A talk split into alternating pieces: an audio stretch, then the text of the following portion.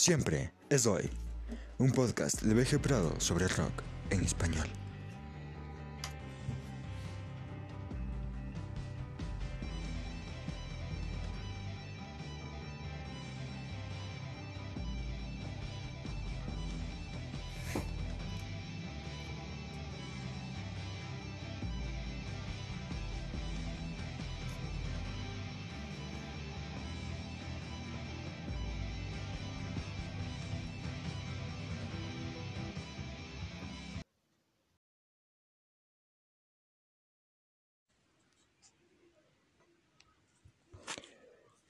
Saludos, aquí, BG Prado. El día de hoy, para esta tercera emisión de su podcast, siempre es hoy, estaremos hablando de un ícono, no solo del rock, sino de la música hispanohablante. Joaquín Sabina.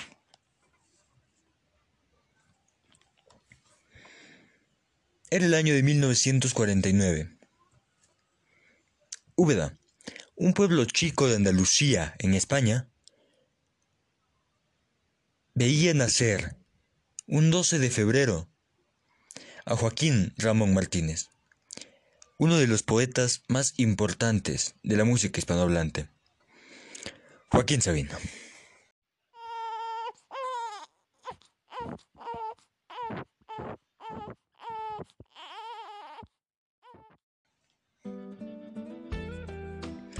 Hijo de Adela Sabina, una ama de casa, y de Jerónimo Martínez, un policía a quien haría pasar sus mayores dolores de cabeza.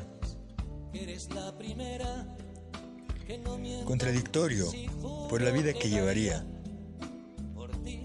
Fue educado mayormente en, en instituciones religiosas, estudiando en el colegio de las monjas carmelitas y en un colegio celestial. Tendría una vida posterior repleta de excesos, aunque desde ya tenía de vez en cuando una, dos o quinientas noches.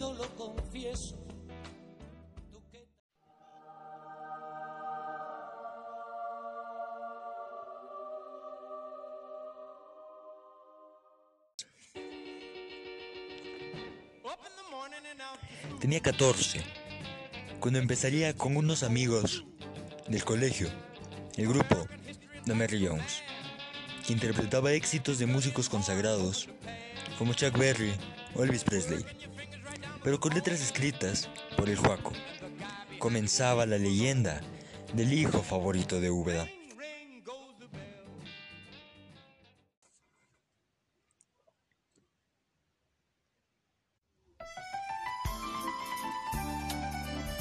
La universidad lo alejaría de su grupo musical en 1968, mas duraría unos cuantos meses en la misma, pues mientras realizaba sus estudios en la Universidad de Granada, participó de acciones subversivas antifranquistas con el Partido Comunista Español, razón por la cual, durante el toque de queda de 1968, enviaron una orden de aprehensión contra Sabina.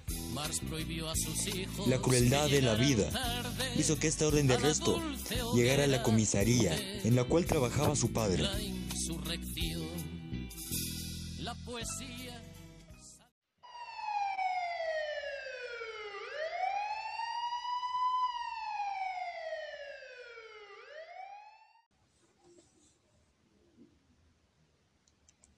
Fue esta conexión con el Partido Comunista la que detonó la situación de Sabina, tanto literal como figuradamente, pues durante un levantamiento contra la dictadura de Franco, lanzaría una bomba Molotov contra una sucursal del Banco de Bilbao, dos años después del arresto por parte de su propio padre. Sabina estuvo realizando el servicio militar, pero tuvo que detenerlo después de esa escabrosa situación.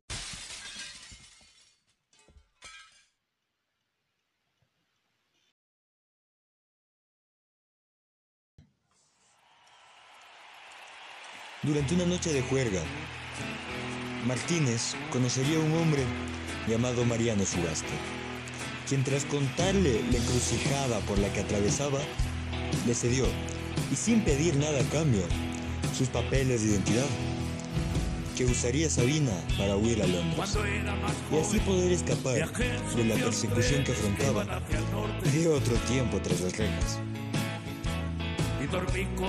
Durante su estancia en la Universidad de Granada, entablaría un romance con una inglesa llamada Leslie, quien le acogería en su casa en la capital británica. El padre de ella lo acogió por solidaridad, pues le daba refugio a varias personas desfavorecidas, pero lo trató con desprecio por el hecho de ser pareja de su hija. Es aquí cuando Sabina descubre al artista que lo marcaría de por vida. Bob Dylan. Él no hablaba español, mas la música es el lenguaje universal. Fue aquí donde además descubrió las drogas, le darían música y color a su vida, y graves problemas de salud más adelante.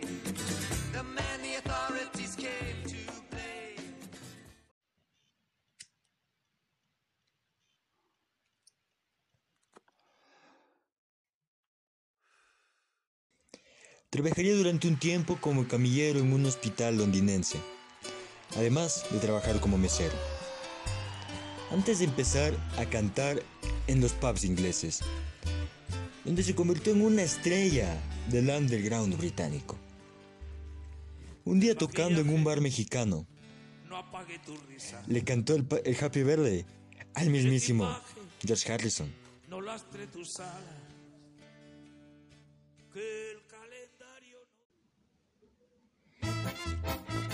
En sus tiempos libres, junto con otros residentes españoles en tierras del país peninsular, conspiraban contra la dictadura franquista en un bar que llevaba el nombre de la capital catalana. no El bar Barcelona. el ganador, siempre pierde el perdedor. Brahma en su trono.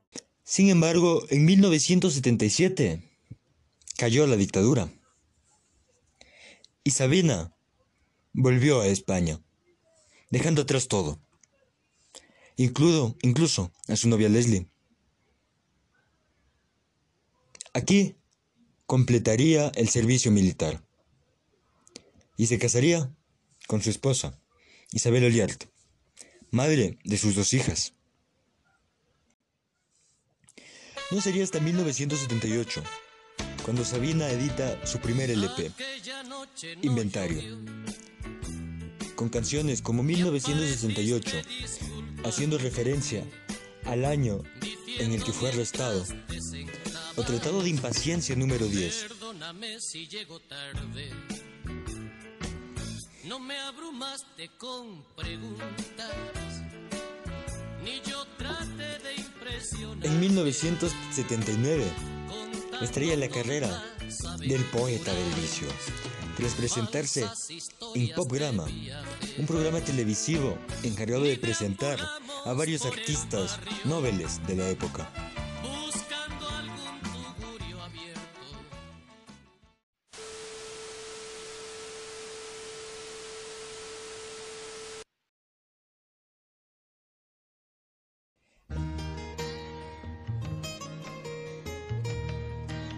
En 1980 lanza Malas Compañías, su primer álbum exitoso, donde destaca su canción Calle Melancolía, primer éxito musical del poeta genio de la música hispana.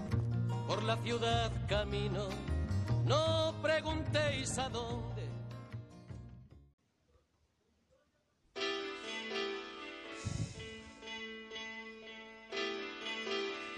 1983 deja CBS para empezar a grabar con Ariola,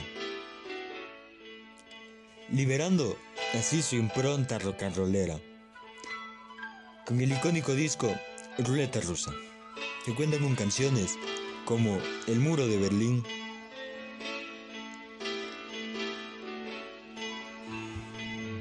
Malas noticias en la radio. o Guerra Mundial. Con este mismo sello, sacaría en 1985 su álbum Juez y Parte, que incluye uno de los mayores clásicos del artista, Princesa, canción reversionada por artistas como Leiva, Alejandro Sanz o Los Rodríguez.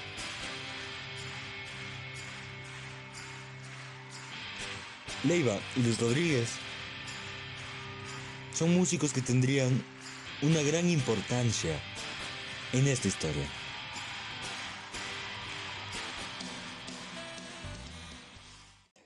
Con un tono rock and rollesco, lanza en 1987 Hotel, Dulce Hotel, un álbum poco exitoso y que varias veces es pasado por alto cuando se habla del maestro.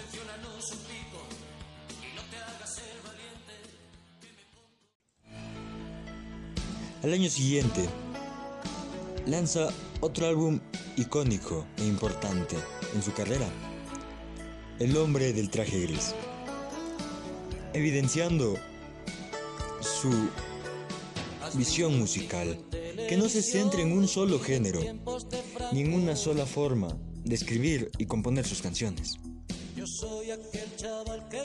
Tónica que seguiría en gran parte de su carrera, ya que incursionaría en varios géneros musicales.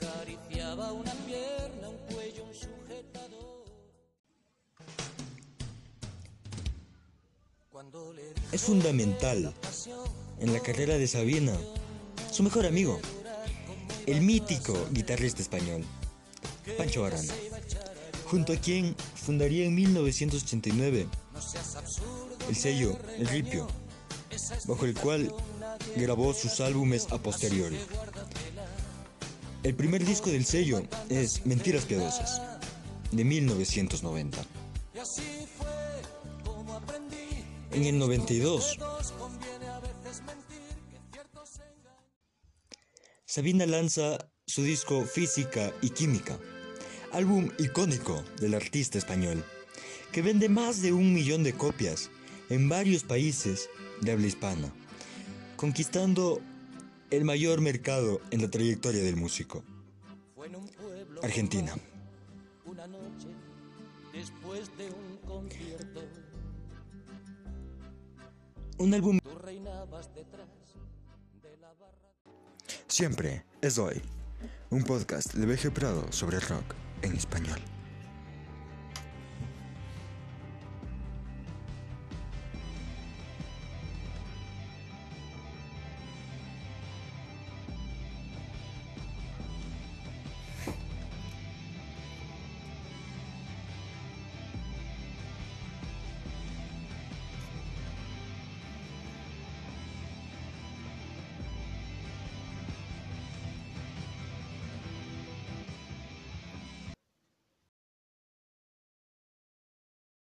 Importantísimo en la carrera del poeta es Esta boca es mía. Álbum que incluye un libro adjunto y que combina el rock con el trova, música de cantautor en mundo. 1994. Él puso a su nombre todas Tal vez el álbum en el que más se ve la poesía del artista.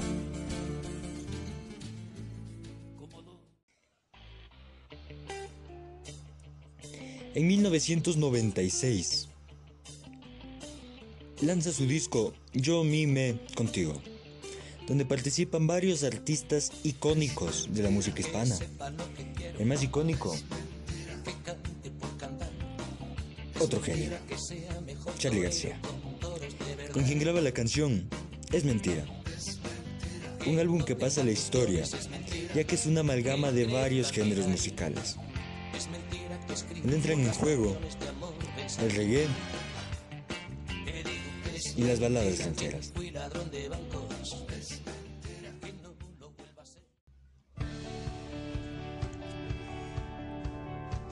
Durante este periodo compondría varias canciones para la banda Los Rodríguez, liderada por Andrés Calamaro. El tema más icónico que escribiría para esta banda Todavía una canción de amor. Un tema muy hermoso,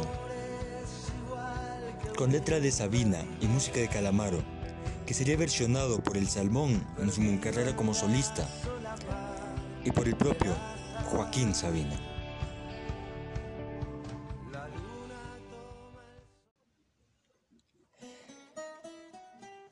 En el 97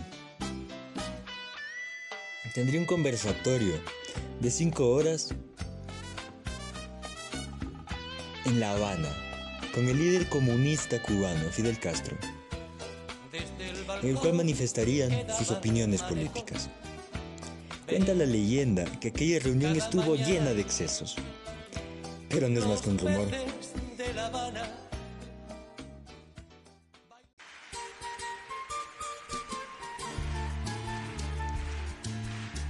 Tras esto, residiría por un año y medio en la República Argentina, donde se enamoró de Boca Juniors.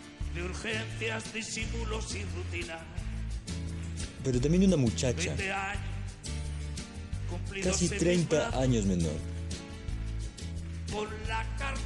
de nombre Paula. Seminara. Romance que queda plasmado en la canción Dieguitos y Mafaldas, conocida también como Campeón en la Bombonera. Ya se empieza a marcar la influencia de la música de este país en la carrera del de andaluz.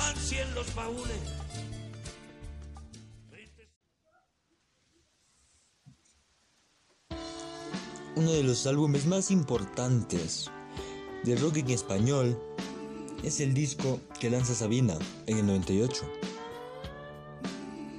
Enemigos íntimos. Un álbum que en su totalidad, excepto por una canción, Yo me bajo en la tocha, es una colaboración con Fito Páez. Además de incluir un tema en el cual canta con ambos íconos, Andrés Calamaro. El tema estandarte del disco es Llueve sobre mojado, un verdadero himno del pop rock en nuestro idioma.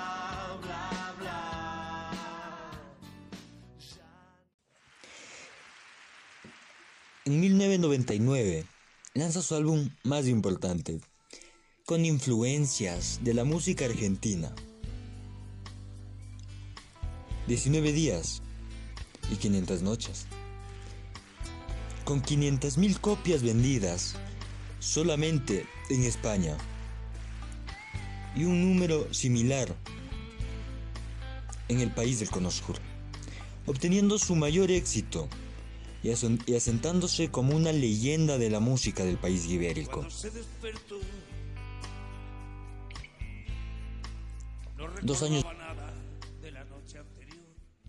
después, el consumo de ciertas sustancias le pasaría factura, al sufrir un ictus que lo pondría al borde de la muerte. Después de este, dejaría de consumir cocaína y mejoraría considerablemente su alimentación, reduciendo también la ingesta de alcohol y el consumo de otras sustancias. Un año después de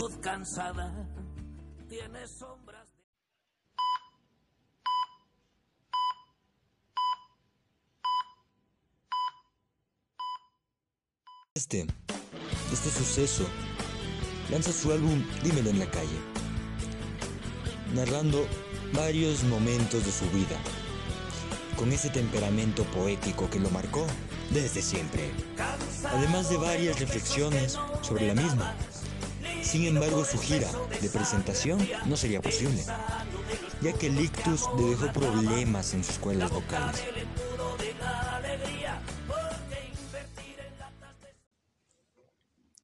En, 2000 en 2003 saca su disco Diario de un peatón. Un álbum que incluye varios temas originales, además de canciones que ya habían sido interpretadas antes, pero que no eran incluidas en ninguno de sus anteriores discos. Además de motivos de un sentimiento. Un tema muy sentido, dedicado al equipo de su, de su corazón, el Atlético de Madrid.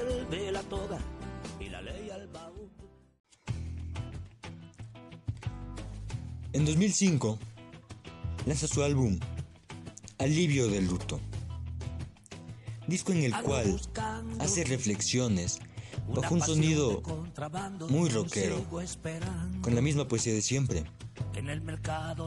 En este álbum se incluye la balada Nube Negra, tema en el cual habla sobre el padecimiento que sufrió a causa del ictus a principios de este siglo. En 2005,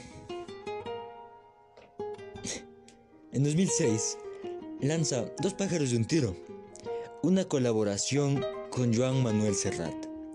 Sin embargo, este disco no tuvo el éxito esperado, lo que no evitaría que hicieran más colaboraciones en el futuro.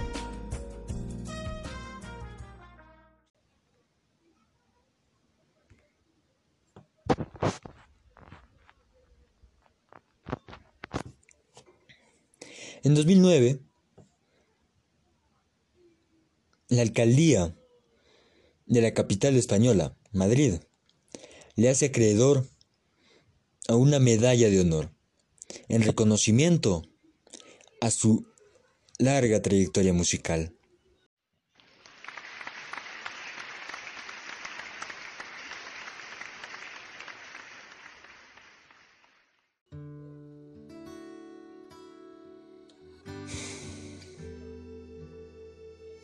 Ese mismo año, saca su penúltimo disco de estudio. Con las cenizas del amor.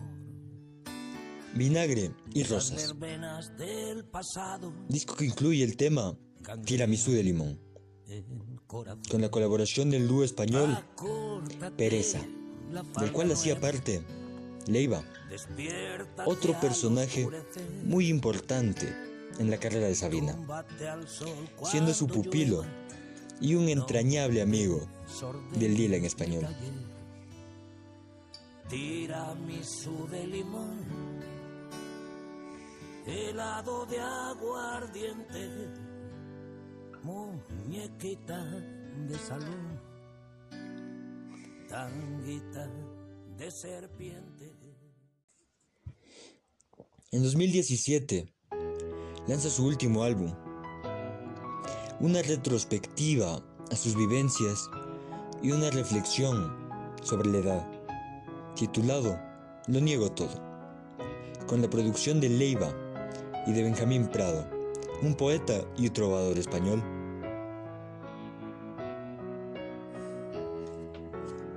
A principios del año pasado, Ni ángel con alas negras, ni profeta durante una gira, Sabina 70, Ni héroe en las barricadas, ni ocupa ni esquirol. para festejar no solo su 70 aniversario, del precipicio. Sino también cantante de 50 años de trayectoria musical, sufriría otro accidente, igualmente provocado por un problema sin ni rojo de salón. Ni escondo la pasión, Un accidente cerebral. que además le causaría una caída del escenario en el cual estaba cantando en ese momento. Caída que no haría sino volver más complicada la situación.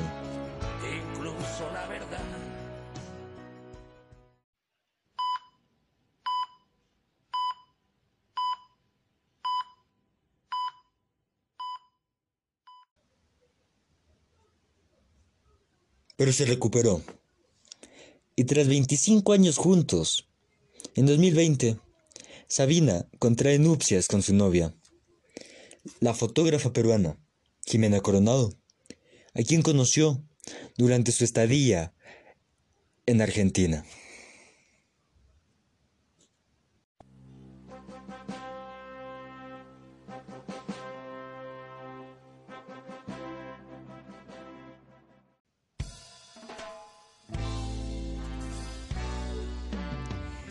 Sabina es, sin duda, uno de los más importantes intérpretes de la música en nuestro lenguaje, interpretando varios temas icónicos que se volvieron himnos de la música hispana, pero también una variedad muy prolífica de géneros musicales. La balada, el rock, pasando por el pop y las baladas rancheras, los boleros, los tangos, extendiéndose al rap y la salsa, el ska y sus variantes, el reggae y el rocksteady. Ha sido también música alternativa.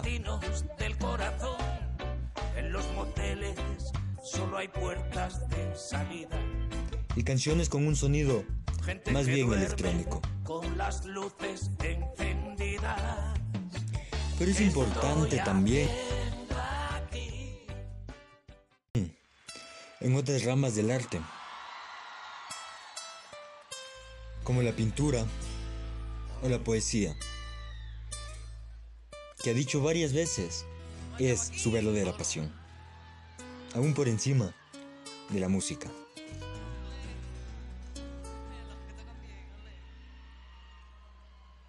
Es por esto que Joaquín Sabina, el poeta del vicio, el Dila en español, el hombre del traje gris, el poeta genio, el hijo favorito de Úbeda y de Andalucía, es un ícono de la música hispanohablante. Un hombre que con sus letras y con las melodías inolvidables, como que nos dieron las 10 a la puerta y sin embargo, cielo. 19 días y Dejó 500 de noches. Barbie Superstar, y entre varias otras canciones, marcó la vida de cuatro generaciones. Una vida llena de excesos, es cierto, pero también de éxitos. Y de un cariño inconmensurable por parte, de su fanaticada. aunque no sea estrictamente un artista del género rock, su influencia dentro de este género es innegable, siendo importante en la carrera de artistas como Andrés Calamaro, Fito Páez, Leiva o Fito y Fitipaldis, entre varios otros.